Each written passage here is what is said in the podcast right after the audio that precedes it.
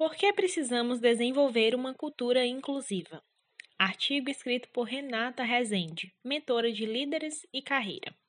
As empresas são microsistemas que refletem a realidade da sociedade. Uma cultura de inclusão e diversidade não é apenas uma empresa socialmente responsável, é um fator altamente crítico para o desenvolvimento e crescimento dos negócios. Importante sair do modelo de conversas e reflexões e gerar ações práticas e necessárias para mudar a cultura corporativa, gerando mais engajamento, respeito e empatia.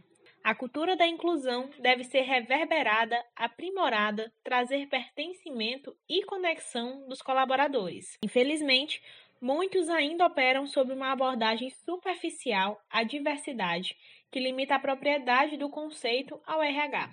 Cultivar ambientes corporativos verdadeiramente inclusivos e diversificados demanda uma compreensão que engaje emocionalmente todos os colaboradores, levando-os a compreender profundamente os benefícios e a estimular uma mudança real em nome de si mesmos e de seus colegas.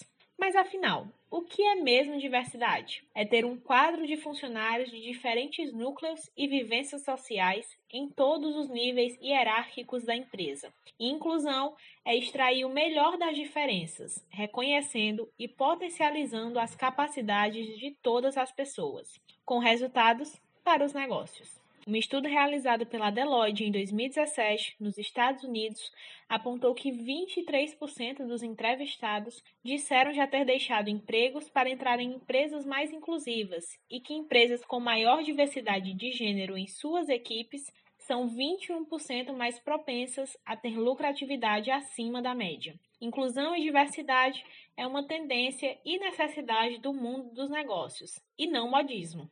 Ainda há muito trabalho a ser feito. Esse é um caminho sem volta das organizações que irão avançar com consistência. Empresas plurais, resultados consistentes e inovadores.